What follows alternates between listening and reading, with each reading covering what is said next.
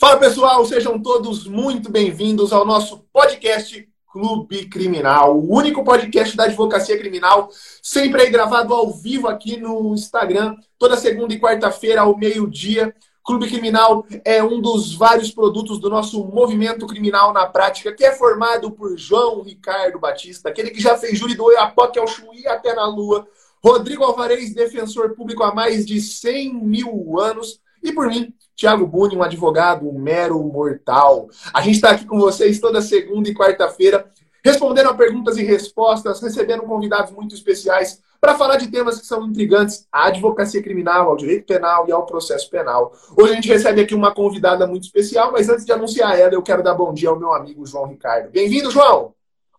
Olá, olá, bom dia, ouvintes e espectadores assíduos do nosso Clube Criminal, o podcast mais amado da advocacia criminal, com mais episódios. Somos, temos mais de 180 episódios já gravados. E você que ainda não conhecia o Clube Criminal, você tem uma árdua tarefa de casa que é ouvir esses 180 episódios, sempre com convidados especialíssimos e temas de ordem prática que vão de fato transformar o que você reputa por atuação profissional na advocacia criminal. Sempre, sempre, sempre, todos os episódios, é, na maioria das vezes, a gente prioriza trazer um convidado que vai trazer um tema elucidador para sanar uma dor, uma dificuldade que você, advogado, possivelmente tenha na sua advocacia. E o tema de hoje é muito sensível e a nossa convidada também. O tema será reconhecimento de pessoas. Mas antes de passar a palavra para minha convidada, para nossa convidada. Eu quero saudar Rodrigo Alvarez. Bom dia, Rodrigo. Bom dia, João. Bom dia, Lívia. Bom dia, Thiago. Vamos lá, que esse aqui vai ser um podcast super, ultra especial. Tema muito legal aí com a nossa querida Lívia. Tenho certeza que todo mundo vai anotar muita coisa hoje. Lívia, então. Olá, bom, bom dia, dia a todos. Pessoal, desculpa te interromper, você já estava se apresentando, é isso mesmo. Vai lá. Olá, bom dia a todos. Primeiro eu quero agradecer a essa comunidade maravilhosa por me convidar a participar desse podcast. E eu sou a doutora Lívia Machado, moro em Palmas, Tocantins, sou advogada criminalista. E hoje a gente vem trocar um pouquinho de informações a respeito do tema que está, assim, bombando, né, que é o reconhecimento de pessoas, está bombando tanto na área jurídica como na mídia também. A gente tem visto várias matérias, várias repercussões nesse sentido, e eu acho muito importante a gente poder divulgar esse conhecimento não só para os operadores do direito, mas para todos, para todas as pessoas, para que quando elas encontrem alguma ilegalidade, elas consigam identificar e evitar que pessoas inocentes vão para a cadeia. Né? Então, Bom, é isso daí. Pode falar, João. Fantástico isso que você está falando. Só quero é, contextualizar o pessoal. A Lívia ela é uma das membros da comunidade criminal na prática, uma das pessoas, uma das profissionais mais eficientes, mais ativas, uma das pessoas que mais colabora com outros criminalistas. A atuação dela é um serviço em prol daquelas pessoas que confiam a ela as suas causas e também aos colegas, sobretudo os colegas iniciantes, que sempre se socorrem às, aos auxílios profissionais que ela sempre presta a todos. Então, quero já desde já recomendar que você clique aqui em cima da cabeça do Tiago e, e, e siga a Lívia, tá? Você vai, vai gostar muito de conhecer essa profissional. E o tema de hoje diz respeito a um dos motivos de maior encarceramento e condenação de inocentes, sobretudo quando isso é feito por fotografia. Há estudos que mostram que cerca de 70%, dos, 70 dos casos de condenação injustas são frutos decorrentes de falsos reconhecimentos. Então a gente tem assim um tema que é muito, muito, muito sensível. Eu mesmo tenho um caso que eu estou levando para o STJ justamente por conta disso, um reconhecimento falho por fotografia que houve uma condenação em primeiro grau de um inocente. Ô João, o Rodrigo falou brincando aí do show up, né? E eu tô mostrando aqui, cara, eu jogava esse jogo com a minha mãe, cara. Minha mãe adorava quando eu era criança de jogar cara a cara comigo. Eu era viciado nisso aqui, adorava jogo da memória e cara a cara. E esse aí é o reconhecimento de pessoas, né? A, a ideia do Rodrigo do cara a cara é muito interessante, porque ela me fez lembrar algo que eu não. O Rodrigo sempre tem umas sacadas geniais, né? Me fez lembrar algo que eu nunca tinha pensado. No cara a cara, a gente confundia, por exemplo, olha, o Pablo com o Bruno. E você tinha acabado de ver levantar a imagem do Pablo e do Bruno, e aí você se confundia e levantava uma imagem errada. A gente confundia, por exemplo, o Rafael com o Mário. A gente confundia mesmo tendo acabado de ver. Esses dois aqui do fundo também eram muito conhecidos, muito, muito. Os dois carecas, ó. Praticamente a diferença era só o óculos e a gente se confundia. O cara a cara é, é, é um bom exemplo aí para a gente dar de como o reconhecimento fotográfico pode ser falho. Mas não, Rodrigo? Ô, Tiago. Fala aí, fala aí. Deixa eu só fazer uma pontuação. Você sabe por que, que a gente confundia essas questões? Porque hoje tem um estudo que comprova que raças têm dificuldade de reconhecer outras raças. Então, nós temos dificuldade de reconhecer asiáticos, eu que sou da raça branca tenho dificuldade de reconhecer pessoas da raça negra. Então, por isso que a gente não a gente confundia nessa época, mesmo vendo ali, acabado de ver, não por, por maldade ou por malícia, algo assim. É porque realmente é uma dificuldade do ser humano. Né? E hoje a gente tem estudos que comprovam isso. Muito Você interessante. Sabia, é, muito, é muito interessante, Rodrigo, rapidinho antes de passar a palavra, porque sempre o que eu mais tive dificuldade até hoje de reconhecer ali são os dois carecas tenho muita dificuldade de reconhecer os dois carecas, muito provavelmente porque eu tenho um topete avantajado. Então eu, eu assim, tenho muita dificuldade de reconhecer os dois carecas, porque são de outra raça. Uma raça diferente da minha que tem cabelo. Fala, Rodrigo! eu tava vendo é, essa discussão esses dias, eu achei muito interessante isso. Eu tava, tava procurando o Instagram aqui. É... Eu vou achar daqui a pouco o Instagram dela. É uma moça que fala muito sobre preconceito racial. E ela estava falando. A gente até acho que já convidou ela aqui para vir no podcast, mas não sei se ela, se ela já veio, acho que não. Inclusive, daqui a pouco eu vou achar o Instagram dela, a gente manda tudo mensagem para ela. É Jana Matida tem alguns, alguns estudos bem significativos sobre isso, inclusive, né? Legal. E ela estava falando. A Jana é. Ela estava falando que você confunde o Lázaro Ramos, ela pegou outro ator negro, ela foi nominando vários atores assim, e fala, vocês confundem essas pessoas. Só que você não confunde, ela vai. Ela, ela foi colocando isso exatamente o que a Lívia falou, eu achei muito interessante. Porque aquela mesma preconceito que todo mundo tem, que é mais fácil de falar no Brasil, que é, é chinês é tudo igual, japonês é tudo igual. É, eu acho que isso fica mais popular no Brasil do que com relação ao negro, mas também tem muito, né?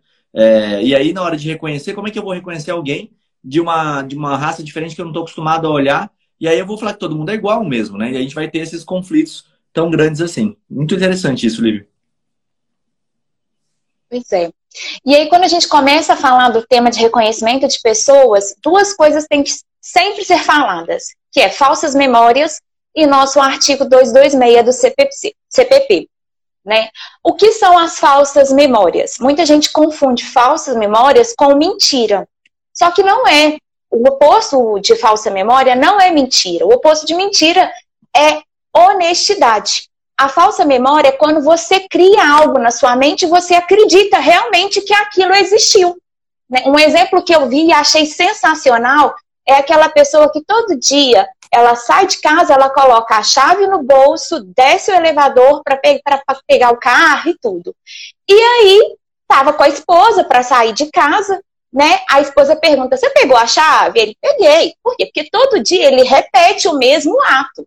E ao chegar na garagem, ele verifica que a chave não estava no bolso dele. Ele mentiu para a esposa? Não, ele não mentiu. Ele criou uma falsa memória na cabeça e ali ele achou que, como ele faz isso é, diariamente, é um ato já inconsciente, ele achou que estava ali. Então, quando a gente fala desses reconhecimentos ilegais ou dessas é, pessoas que foram inocentemente condenadas são muitas vezes por falsas memórias, porque as vítimas ou as testemunhas, elas acreditam realmente que aquela pessoa que elas estão ali é, depondo, apontando como suposto acusado, são os verdadeiros autores do crime. Porque o que a gente escuta muito é assim: ah, doutor, para que, que a vítima ia mentir? Ela não, é, ela não tem desavença com o réu. Ou então, por que, que é, o policial vai mentir nesse sentido, já que ele está aqui também para trazer a, a legalidade. Então, é, a gente tem que deixar isso bem claro. A falsa memória, ela tem que ser alegada, ela tem que ser demonstrada ali e, e não pode ser confundida com mentira. E, e, sabe algo muito interessante, Olivia? Essa sua observação foi muito importante de falsas memórias, que é algo que por, eu lembro do Alexandre Moraes da Rosa falar há muito tempo, desde quando a gente não tinha ainda aquela jurisprudência atual, né, que é cuidadosa com o reconhecimento de pessoas, o Alexandre já falava do problema da repetição do reconhecimento. E isso está ligado às falsas memórias também. Quem reconhece uma pessoa errada como autor do crime fica com aquela imagem, né? Vamos lá. É, o crime foi praticado contra mim pelo Rodrigo, que está aqui embaixo. E eu, no dia de reconhecer, acabei reconhecendo o João como autor do crime. A imagem que eu vou ficar na minha cabeça como a imagem do autor do crime não é mais a do Rodrigo, é a do João, que foi o reconhecido erroneamente. É aquela imagem com qual eu vou ter pesadelo, é aquela imagem que, se me confrontarem novamente lá na frente numa audiência, eu vou voltar a reconhecer porque eu fiquei com aquela última imagem do reconhecido como sendo ele o autor verdadeiro do crime. Então, isso também é algo muito forte. Fala, João.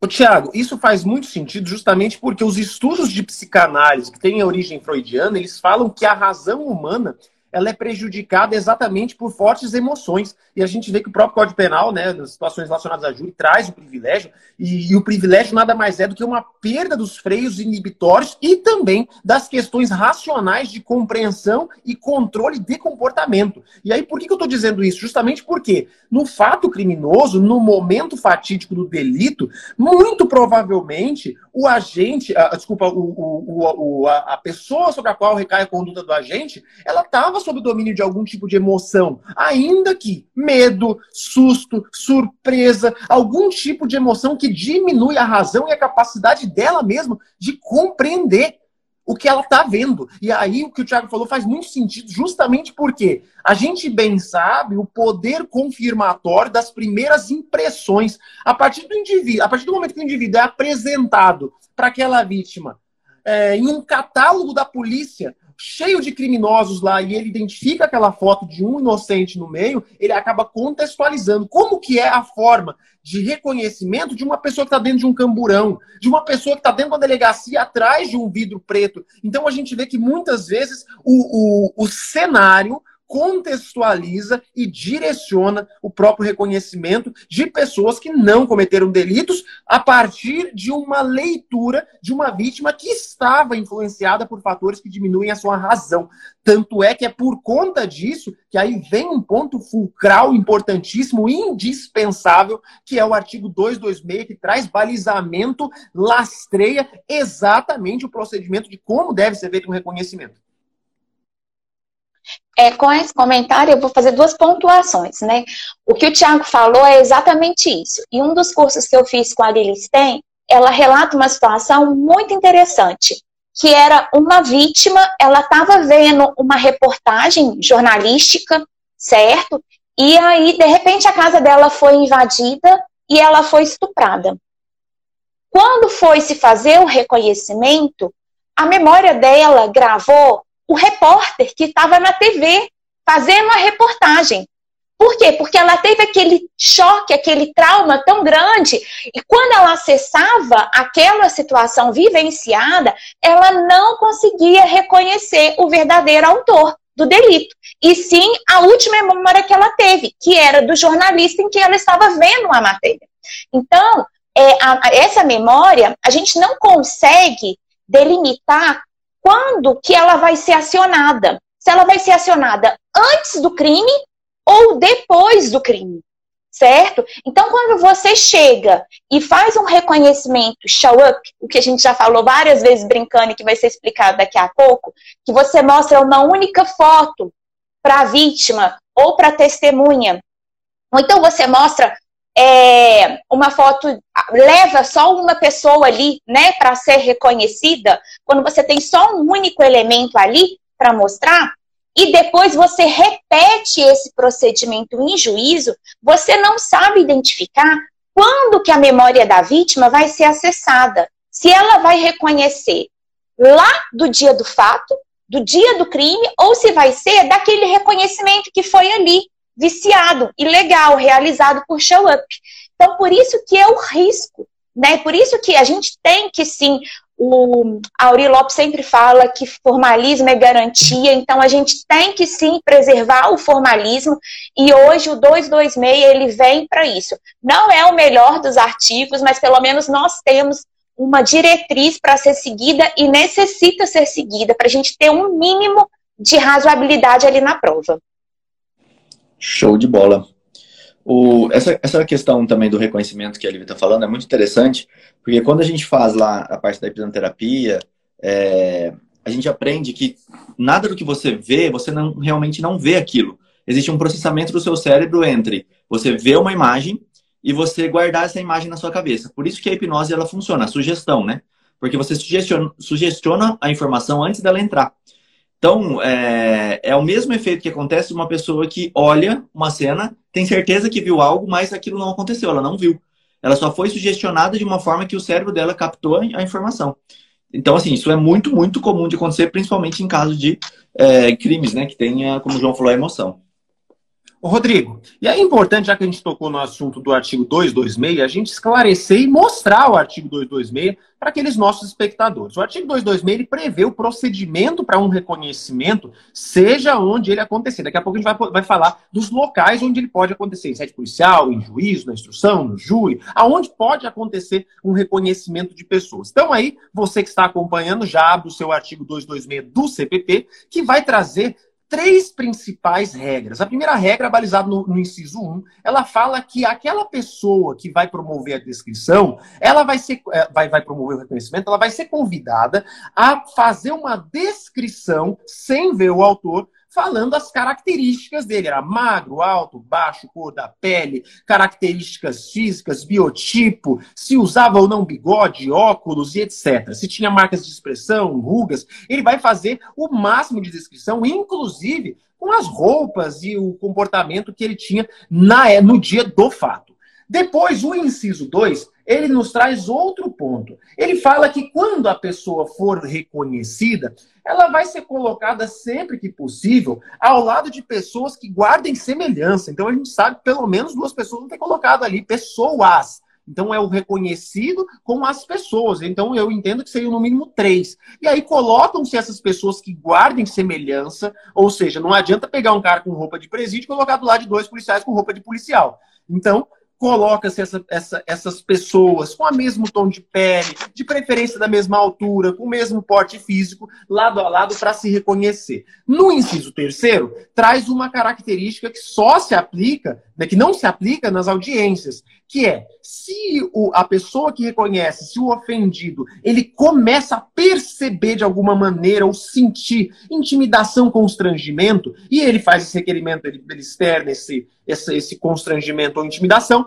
aí a, a, o, a, o, órgão que promove o reconhecimento faz, daria um jeito ali, providenciaria para que a pessoa reconhecida não identifique o reconhecedor, a vítima ou o ofendido. E no parágrafo 4 traz um requisito, no inciso 4, traz um requisito objetivo que deve ser cumprido sob pena de nulidade, que é a lavratura de um auto pormenorizado e, a partir desse laudo, a assinatura de testemunhas. Vamos ver aqui, são duas testemunhas ao melhor juízo. Isso aí, duas testemunhas, e aí a lei traz um requisito objetivo: testemunhas presenciais. E aí eu já tive, o Rodrigo já, eu já tive caso desse, o Rodrigo presenciou uma audiência onde eu estava uh, é, inquirindo uma testemunha que eu arrolei, ou seja, a pessoa que lavrou o termo de reconhecimento, e o próprio agente da, da, administrativa ali, né, do órgão policial civil, ele acabou afirmando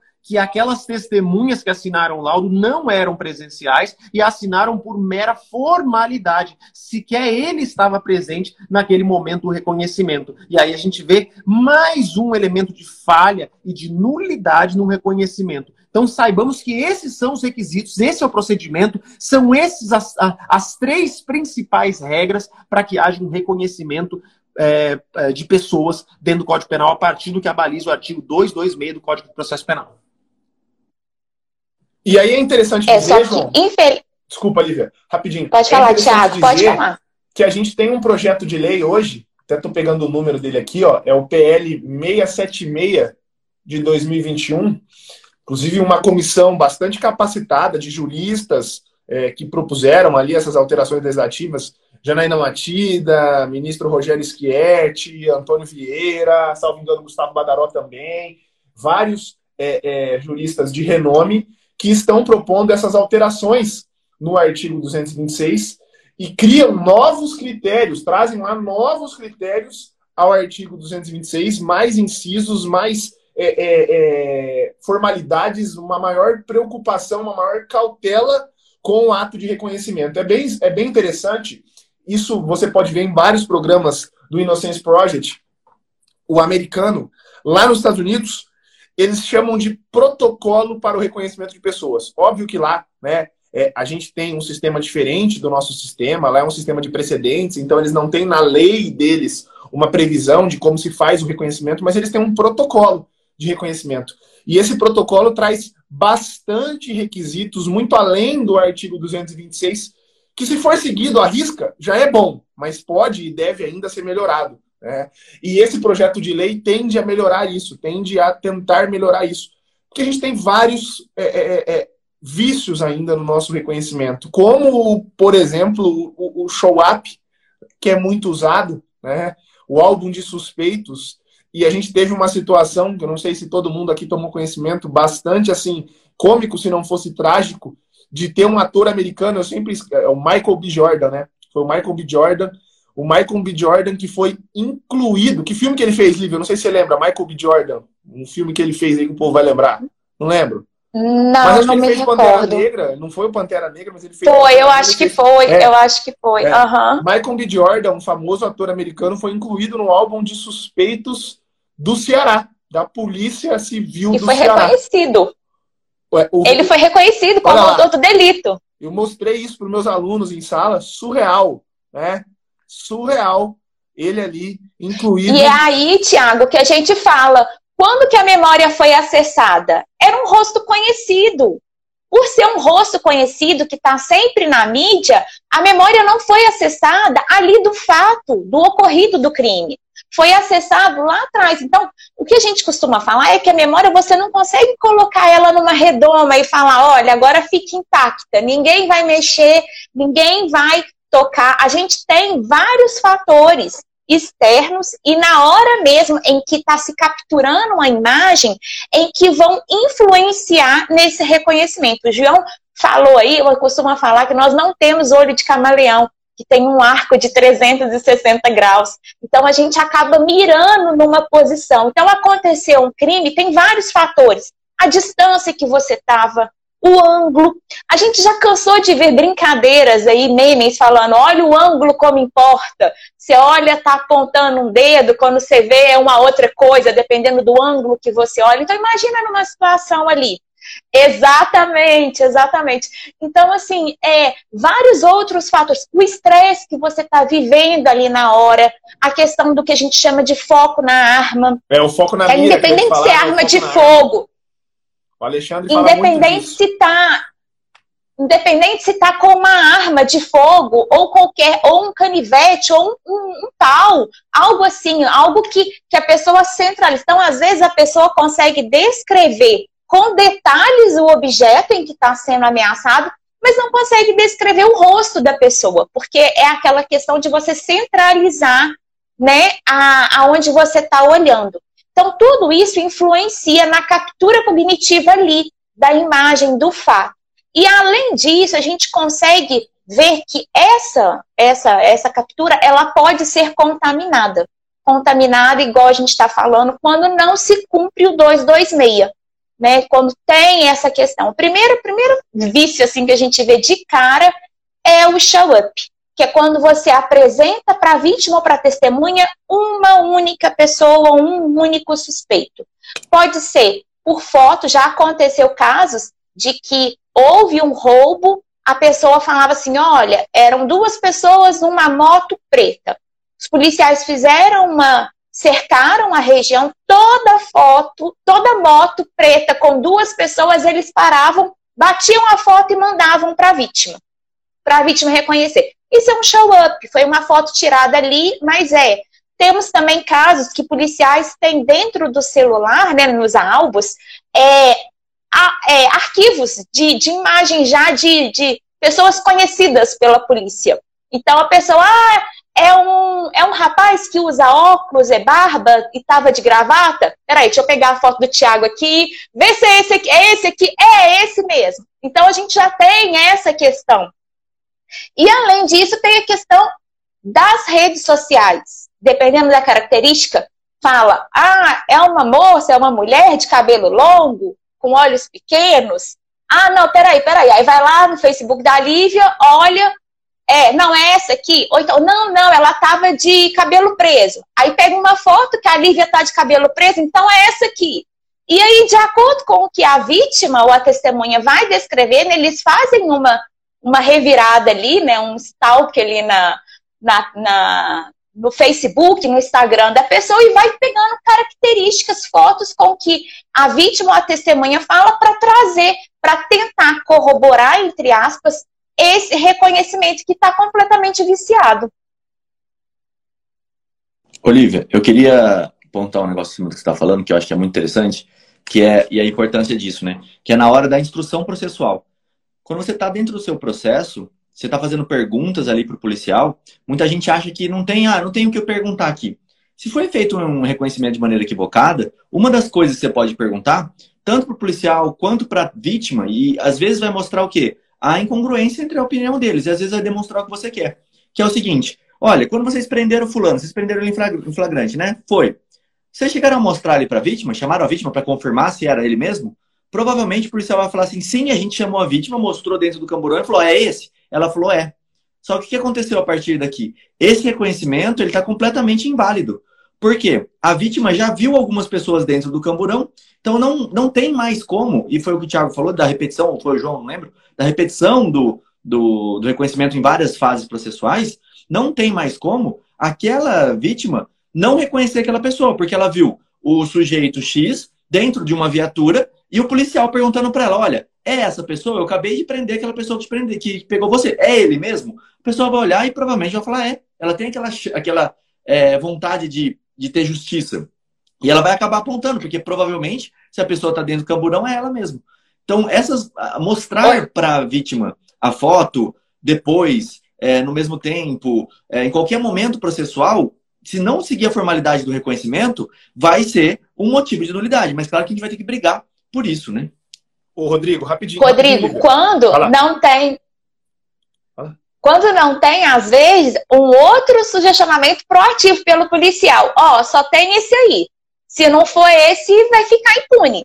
Então, tipo assim, por mais que a vítima não reconheça, ela não quer ver o crime dela impune ali. Então, ela, de uma certa forma, ela acaba reconhecendo.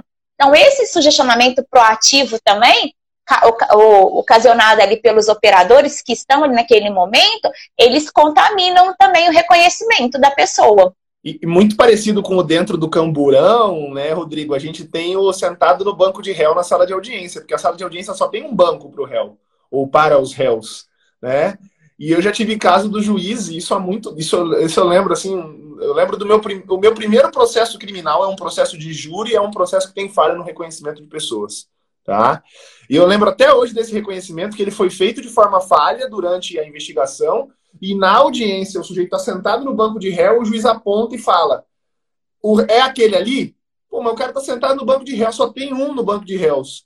Eu brinco que eu nunca vi alguém falar: não, não é aquele, doutor, me confundi. Da mesma forma que quando perguntam para o policial se ele confirma que ele assinou o, depoimento dele na delegacia para ratificar os termos do depoimento, eu também nunca vi um policial falar, não, essa assinatura não é minha. Não, não foi bem isso que eu disse. Né? Nunca vi também isso acontecer. E eu me lembro, é muito interessante, é, é, que nessa audiência, no meu primeiro processo criminal, eu falei para o juiz que aquilo estava errado, que aquilo não podia. E a resposta do juiz, isso consta no termo de assentada, é que aquilo era prática normal nas audiências criminais. O juiz ficou espantado, né? Como que querendo dizer, bom, esse advogado novo aí não está acostumado. Isso aí é prática normal, é assim que acontece e é assim que tem que acontecer. E tá aí, né? O tempo disse, né? O tempo mudou e veio falar que de fato isso não pode acontecer. Ainda Ô, mais na audiência, né, João? Porque no fórum tem sala de reconhecimento, cara. No fórum cara, aí... tem sala de reconhecimento. Aí que mora o problema, né, cara? No, no parágrafo único do artigo 226, ele fala exatamente, ele fala de forma expressa. O dispositivo do número 3 não, deste artigo não terá aplicação na fase de instrução criminal ou no plenário de julgamento. O que, que diz aqui esse inciso 3? Ele fala que se houver razão para recear que a pessoa chamada para o reconhecimento ou feito intimidação ou outra influência, é, não diga a verdade, ah, a autoridade providenciar para que essa não veja aquela. Então, essas salas de reconhecimento que tem aí, bloqueio de visualização de um com o outro, é totalmente legal e ilícita. E aí, eu queria só pontuar uma coisa. O Thiago falou que o primeiro processo, processo dele é, de júri foi Uh, versou sobre um reconhecimento, e aí eu tô lembrando do meu primeiro júri, que eu fiz com o Marlon Ricardo, também era uma situação de reconhecimento, que em sede policial todas as testemunhas reconheceram outra pessoa como autor do delito sem sombra de dúvidas. Aí chegou em juízo, o meu cliente, na condição de réu, simplesmente aquelas pessoas que não tinham reconhecido ele, reconheceram ele em audiência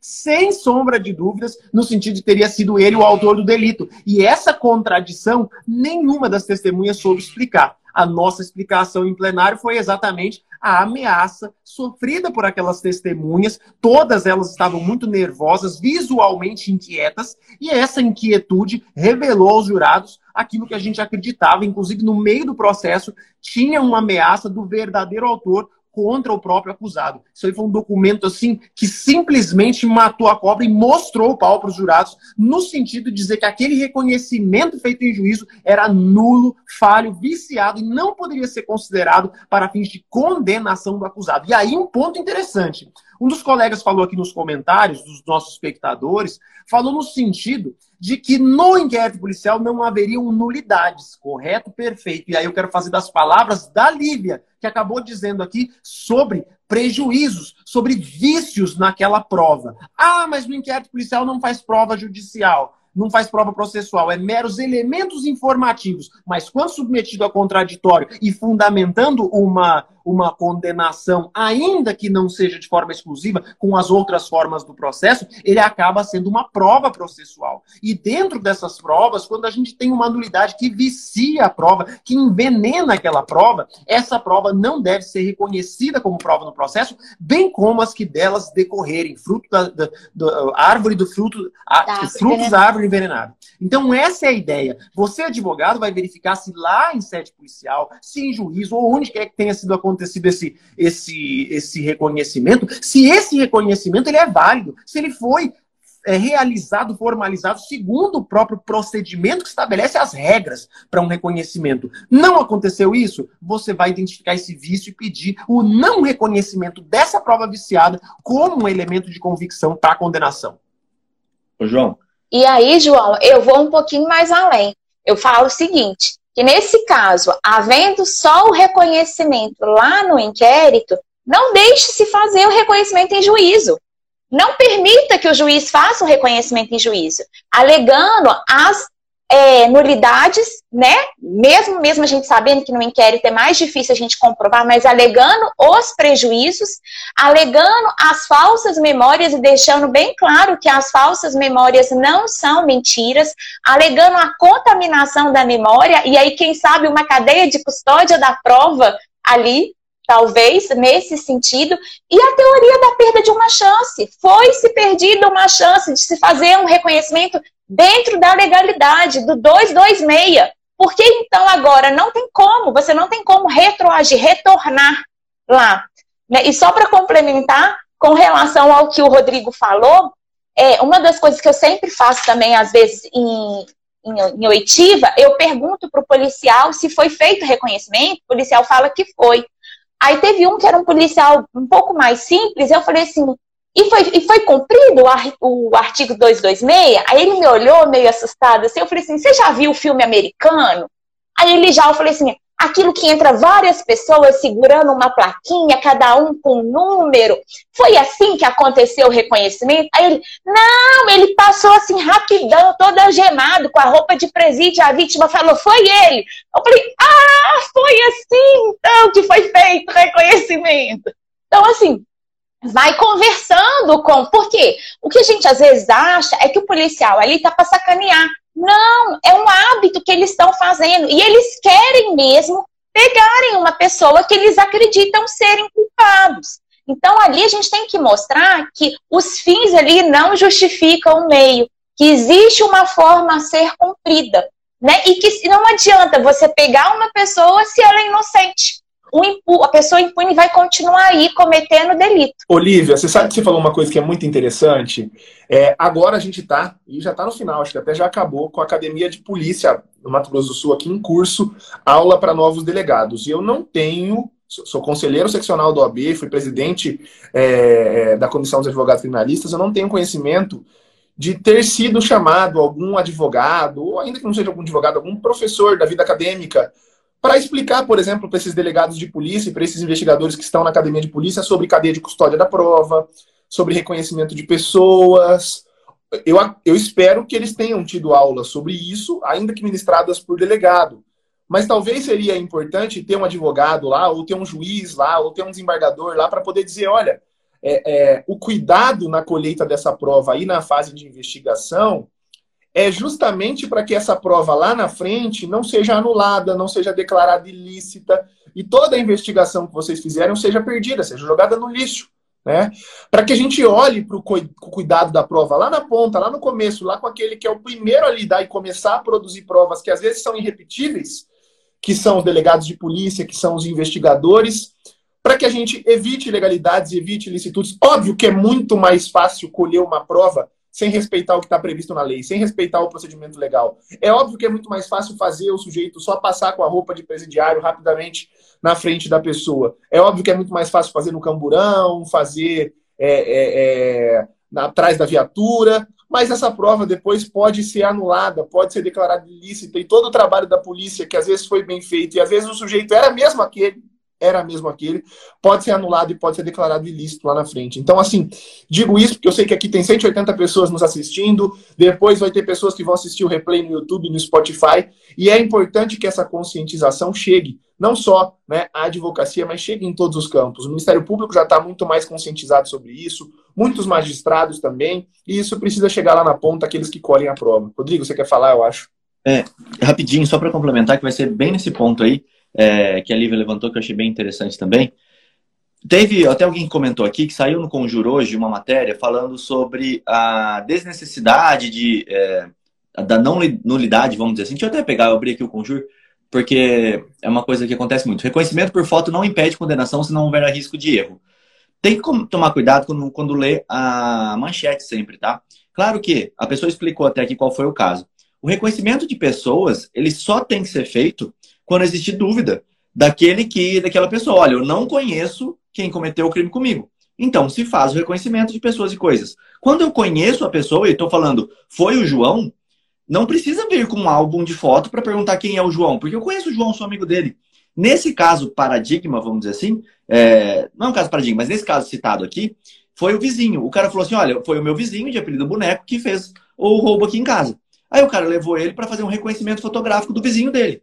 Claro que ele sabe quem é o vizinho dele, não tem necessidade nenhuma. O reconhecimento ele só é feito quando tem necessidade.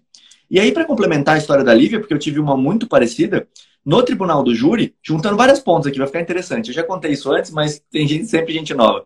No tribunal do júri, é, num júri que eu estava fazendo, um menor era a única pessoa que tinha visto os autores do crime. E ele conhecia os autores do crime porque eram pessoas do bairro, eram amigos. Ele falou: olha, era o fulano, ciclano, beltrano. E a juíza falou: você consegue reconhecer eles? E a juíza, nesse ponto, queria que ele reconhecesse na frente dos jurados, para os jurados verem a criança apontando: olha, foi o fulano, foi o ciclano, foi o beltrano. Quando ela falou que ia fazer o reconhecimento, eu fui contra. Justamente falei, doutora, não há necessidade de fazer o reconhecimento, porque ele é amigo. Ele sabe quem são essas pessoas. Aí a juíza falou, não, mas eu vou fazer o reconhecimento. Aí eu falei, bom, já que vai fazer o reconhecimento, não pode se utilizar a sala de reconhecimento. Ela falou, como não pode? Aí eu mostrei o artigo que o João falou, parágrafo único, que em plenário do tribunal do júri em audiência, instrução e julgamento, não se usa aquele vidro. É, se a pessoa for reconhecer, ela tem que reconhecer na cara, ela tem que olhar para a pessoa e falar, oh, foi o fulano. Tem que ser o mesmo formato, mas a pessoa não fica atrás de um vidro. E não, ela falou que não e continuou, prosseguiu. E levou todo mundo, todos os jurados, os advogados, que eram vários, tinham vários é, réus ali, então eram três ou quatro advogados, dois promotores de justiça, é, ela e os, mais os sete jurados. Então imagina todo mundo dentro de uma salinha pequena e colocou todo mundo para ser reconhecido. Eu comecei a dar risada.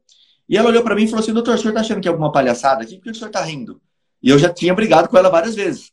Aí eu falei, doutora, porque é, ele vai fazer um reconhecimento, mas uma das pessoas que a senhora está colocando ali para ser é, reconhecida junto com o réu está com um crachá escrito Ministério Público. Aí fica meio fácil, né? Tem o nome dela, um crachá escrito a função dela. Aí ela olhou correndo para lá e falou: ai meu Deus do céu, tira o crachá dele.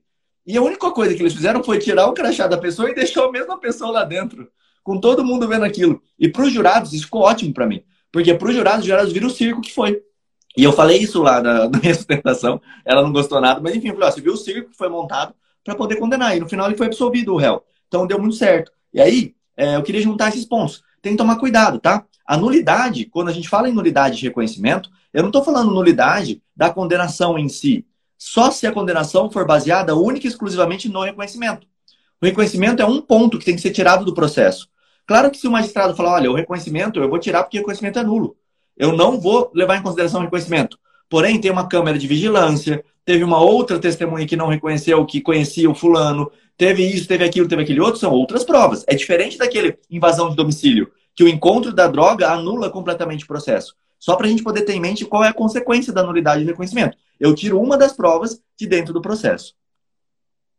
O problema é que muitas das vezes, primeiro se faz o reconhecimento para iniciar a investigação, e não o contrário.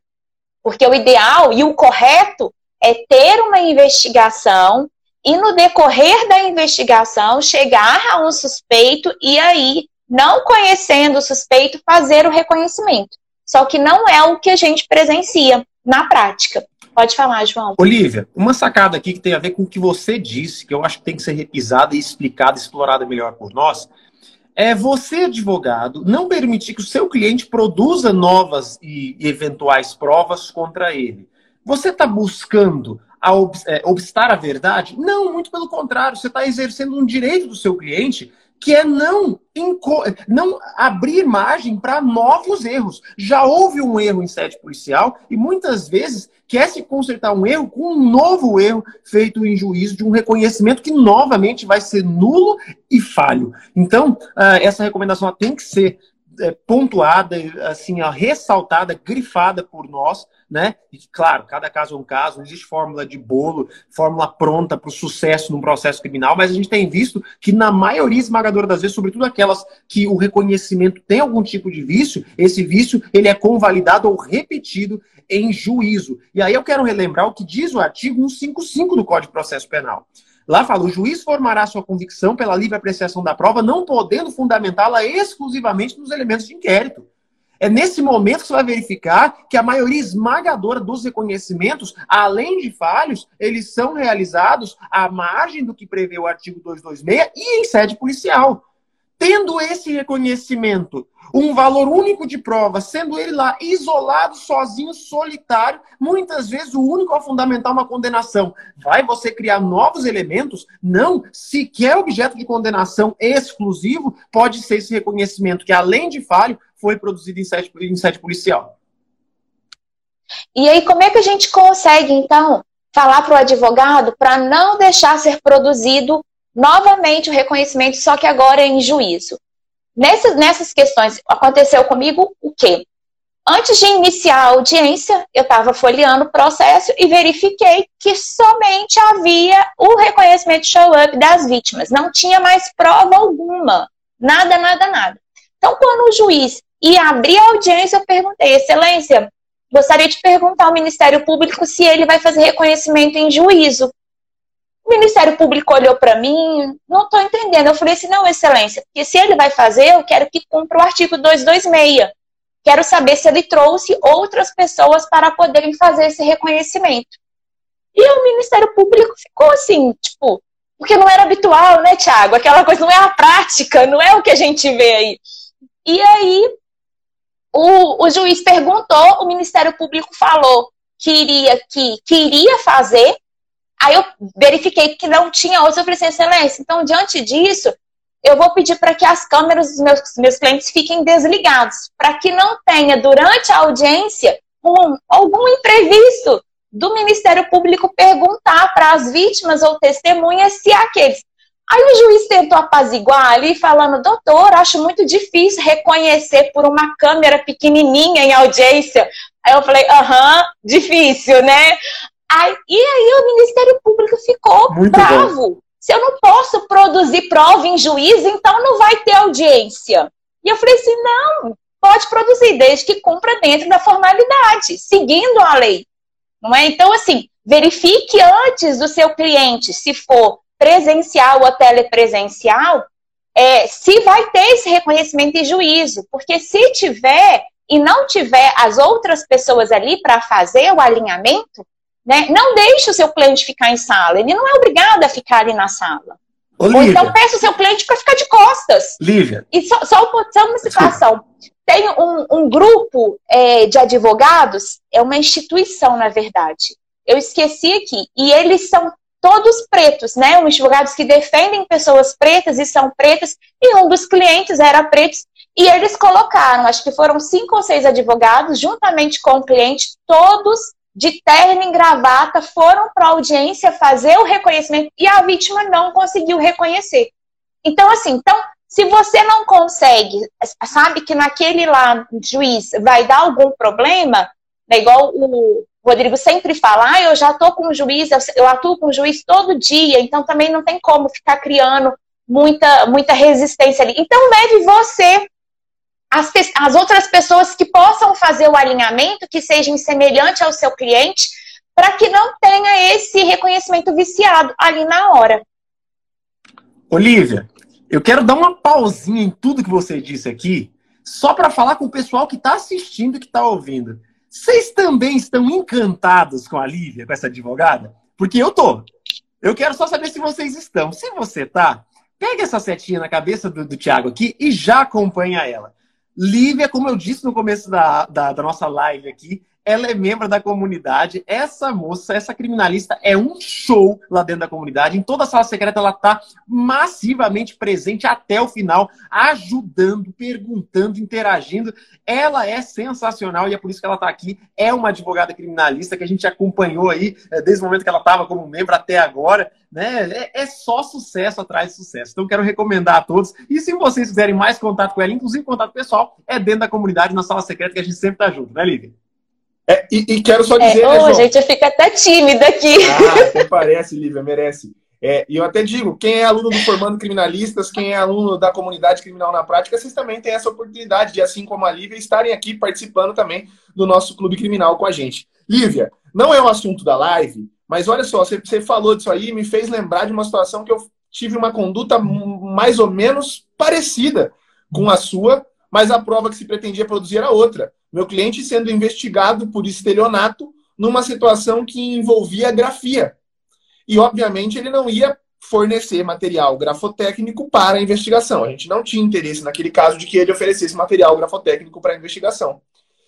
E no interrogatório dele, o, delegado pediu que ele assinasse o termo de interrogatório. Então eu tive a mesma conduta que você. Falei, olha, Excelência, ele aqui, por razões óbvias, não vai assinar o termo de interrogatório. Eu vou assinar e vou esclarecer por escrito que ele não vai assinar porque ele não está oferecendo material grafotécnico para fazer comparações. Né? Então, você, advogado, pode fazer isso. Você pode orientar o seu cliente a não produzir prova contra ele mesmo, a não se autoincriminar. Você não pode orientar o teu cliente a destruir provas. Há um limite aqui, o limite não é tênue. Aqui o limite é uma valeta gigante né? Um rio do tamanho uma, da extensão do Rio São Francisco entre você orientar o teu cliente a não produzir prova contra ele mesmo e você né, orientar o teu cliente a destruir provas. Essa última conduta você não pode fazer, salvo, né, é, ressalvando ali a possibilidade de ser coautor eventualmente de um crime de obstrução de justiça, né, ou de fraude processual.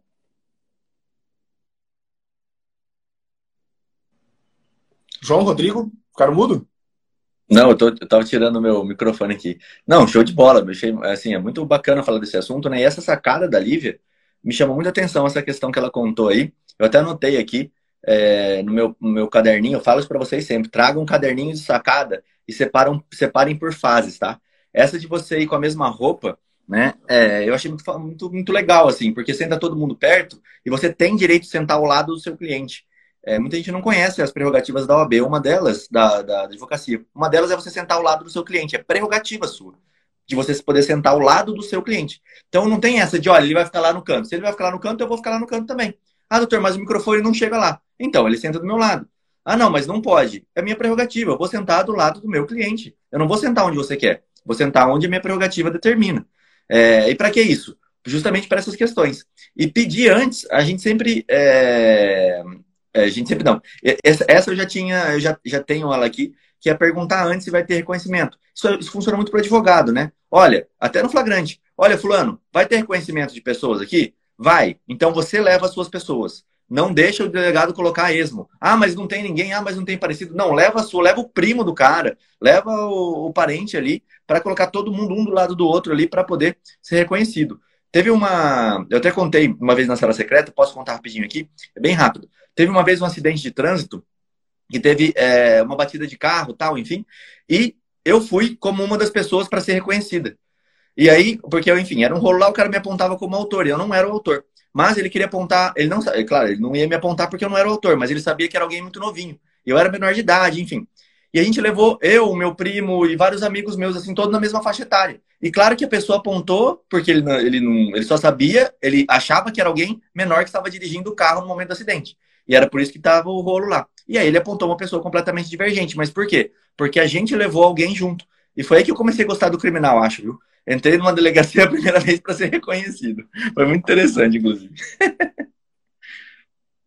É, é, só nessa questão ali, a gente tem que ir criando algumas. É, algum radar, assim, para a gente verificar quando as, as ilegalidades vão acontecendo durante a audiência. Porque mesmo você, às vezes, perguntando, antes de iniciar a audiência, se vai ter o reconhecimento em juízo, mesmo você pedindo para fechar a câmera ou trazendo outras pessoas, assim, às vezes acontece de ter um induzimento nas perguntas. Vira-se para a vítima ou para a testemunha e pergunta: mas é, o acusado, ele era gordo? Não, você não tem que perguntar se ele era gordo, você tem que perguntar o porte físico dele, né? Ah, mas o acusado era louro? Então, assim, já vai criando esse induzimento. Então, nessa hora, é a hora da gente fazer a nossa questão de ordem excelência, o Ministério Público vai fazer o reconhecimento dentro do 226 ou vai induzir a testemunha e a vítima a responderem as perguntas? Né? Para quê? E constar em ata, como vocês sempre falam, constando em ata tudo isso. Para quê? Para a gente mostrar. Porque eu vejo que o principal ali é a gente não deixar produzir, né? Ratificar uma prova que foi produzida lá no inquérito, em juízo, de uma forma tão viciada e prejudicial para o nosso cliente. Perfeito. É, quantos é, e quantos. Rapidinho, João. O próprio 226, inciso 1, né? Aqui, aqui a Lívia falou muito bem. O próprio 226, inciso 1 fala, né? Que é quem é convidado a reconhecer que deve iniciar a descrição. É a pessoa que tem que iniciar a descrição. A partir do momento em que eu começo a dar elementos para ela, não é mais ela que está descrevendo, né? Então é a pessoa que deve começar dizendo se é alto, se é baixo, se é gordo, se é magro, né? E não a gente sugestionando a ela. Perfeito, é o 226, inciso 1 aí que você tinha que questionar que já está violado. Para mim, isso aí já vicia é, o, o, reconhecimento, viu, Lívia? Para mim, isso aí já viciaria o reconhecimento. Fala, João. Eu ia falar, né, cara? Poxa, o tempo passa que voa. A gente está aqui nos últimos minutos do nosso podcast.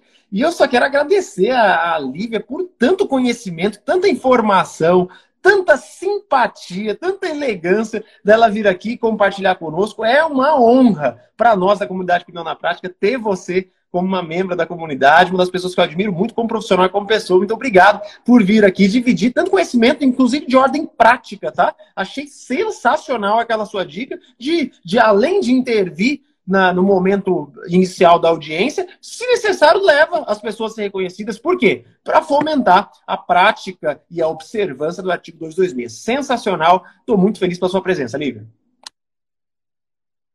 Oi, gente, eu só tenho que agradecer o convite. Quando eu recebi, eu fiquei tão feliz, igual criança, assim, quando ganho um presente. Eu falei, ai, mas realmente é um presente estar aqui com vocês, né? Porque toda terça e toda quarta eu já estou com vocês ou na aula, ou então na sala secreta, e agora, nesse momento aqui, é muito, muito, muito obrigada pelo, pelo carinho, pela troca de conhecimento, pela oportunidade. Gratidão. Maravilha, é isso aí. De bola. O pessoal deve estar curioso perguntando se fica gravado ou não. Fica gravado no Spotify e no YouTube. No Spotify já já, se você tentar ouvir na hora à tarde, já vai estar disponível. O YouTube demora um pouquinho. E lá a gente tem mais de 180 episódios, agora talvez já até mais de 190 episódios para você escutar a hora que você quiser. Não é isso, Rodrigão? Exatamente. Só, só para terminar, tem uma pergunta aqui que o pessoal falou que era interessante.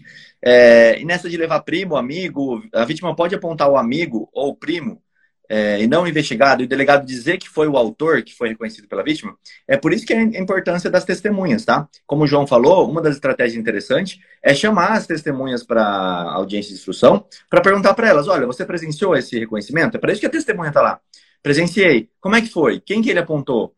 É, como é que foi essa, esse, feito esse reconhecimento? Inclusive, participar do reconhecimento, tá? Tudo que o seu cliente for é, ter que ser submetido, por exemplo, um reconhecimento, você, como, de, como advogado, pode participar do ato. Então, você participar vendo, é, até para dar uma credibilidade maior ali no ato, para entender se foi tudo feito da maneira correta, se foi colocou pessoas parecidas. Então, tudo isso pode acontecer, tá? Mas responder a pergunta, não. O delegado não pode falar que foi o autor. Ele tem que falar, foi reconhecido o indivíduo de número 4. E aí, o indivíduo de número 4 vai ter a qualificação dele. Se não foi o réu, não foi o réu. Mas eu acho que a pergunta ali tem também um medinho, sabe? E se começar uma investigação à base daquele reconhecimento? Porque, igual a gente está vendo na prática, é o reconhecimento que gera a investigação. Então, a dica que eu dou é o seguinte: leve alguém que você consiga comprovar que no dia e na hora dos fatos estava em algum lugar. Porque, caso ele seja identificado como possível autor, você traz essa prova. Né? A gente tem aí câmeras, a gente tem cartão de crédito, a gente tem outras testemunhas. Então, assim, leve pessoas que sejam parecidas e que tenham álibis concretos no dia dos fatos. Para não ter problema, não ter nenhum resquício aí. E olha o que o Ricardo disse aqui, ele lembrou de uma das coisas que eu sempre falo. Toma cuidado para essa pessoa que está levando na delegacia. Toma cuidado de verificar se ele não tem um mandado de prisão. Pensa que coisa fez levar uma pessoa lá e sair presa, né? Enfim, é, precauções que só aí um criminalista de verdade, um criminalista raiz, esses que realmente advogam na advocacia real, sabem, executam e praticam. Muito bom estar contigo, Lívia. Muito bom estar com vocês, Thiago, Rodrigo. Obrigado pela presença de todos vocês que assistem todas as segundas e quartas-feiras o nosso podcast. Saiba que os episódios estão gravados. E eu quero aqui que vocês nos comentários deixem uma salva de palmas para a Lívia. Já acompanha ela no perfil dela e quer ser um membro da comunidade Criminal na Prática como ela, quer ser, quer ser parecido com ela, é www.criminalnapratica.com.br. Lá você vai ter acesso não só aos professores, mas também a profissionais fantásticos e maravilhosos como a Lívia. Obrigado, Lívia. Ô, gente, obrigada mais uma vez. Quero agradecer muito, muito muito obrigada pela oportunidade de estar com vocês aí, tendo essa troca de conhecimento. E é isso. Um abraço a todos. Não deixa para depois, clica aqui em cima agora. Se você não segue a Lívia, o Rodrigo, o João ou eu, clica aqui, já segue agora que dá a opção. Você não precisa ficar preocupado com arroba, então não perde essa chance. Clica aqui em cima da minha cabeça agora e já segue lá a Lívia correndo. Gente, obrigado. Segunda-feira ao meio-dia estamos aqui de volta. Tchau, tchau, pessoal. Valeu. Valeu. Tchau.